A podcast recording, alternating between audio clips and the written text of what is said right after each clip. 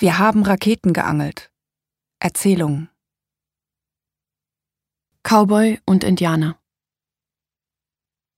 Vor mir steht ein Indianer. Ich bin nicht in der Einkaufsstraße einer mittelgroßen deutschen Stadt. Ich höre auch keine Panflöten, keinen El Condor Pasa. Ich bin im Death Valley und sitze auf einem Stein neben einer Tankstelle, der einzigen an diesem Highway-Abschnitt, und vor mir steht ein Indianer. Er trägt eine Federhaube, ein Gewand mit einem Brustschmuck aus Knochenstäbchen, die ein Muster ergeben. Er trägt perlenbestickte Mokassins und eine Pilotensonnenbrille, in der ich mich spiegeln kann.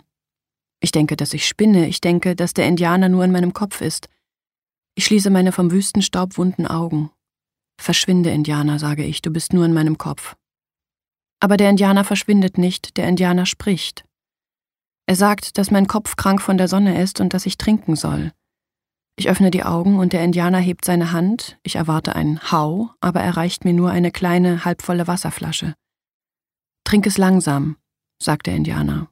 Okay, sage ich. Wo willst du hin? fragt der Indianer.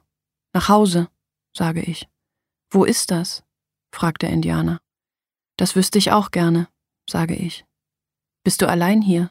fragt der Indianer. Ja, sage ich. Dann schweigen wir.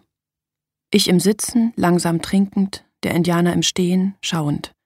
Heißer Wind weht, ein Dornengestrüpp wird über die Ebene gerollt, Kakteen stehen in der Landschaft, Irgendwo schreit ein Raubvogel. Der Highway kommt zu uns ins Tal gekrochen wie eine flimmernde Schlange. Ich habe mit ihr gerungen und bin ihrem Würgegriff entkommen. Als die Flasche leer ist, möchte der Indianer, dass ich meine linke Hand öffne. Ich gehorche und er legt etwas hinein, schließt meine Finger darüber und sagt, das ist eine Träne von Mutter Erde. Eine Träne von Mutter Erde.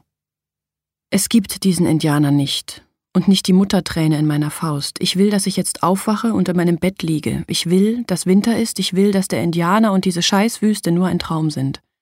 Ich öffne die Hand, aber da liegt tatsächlich dieser Stein, diese Mutterträne. Es ist ein dunkler Quarz, so groß wie eine Kaffeebohne. Okay, sage ich, warum weint Mutter Erde schwarze Steine?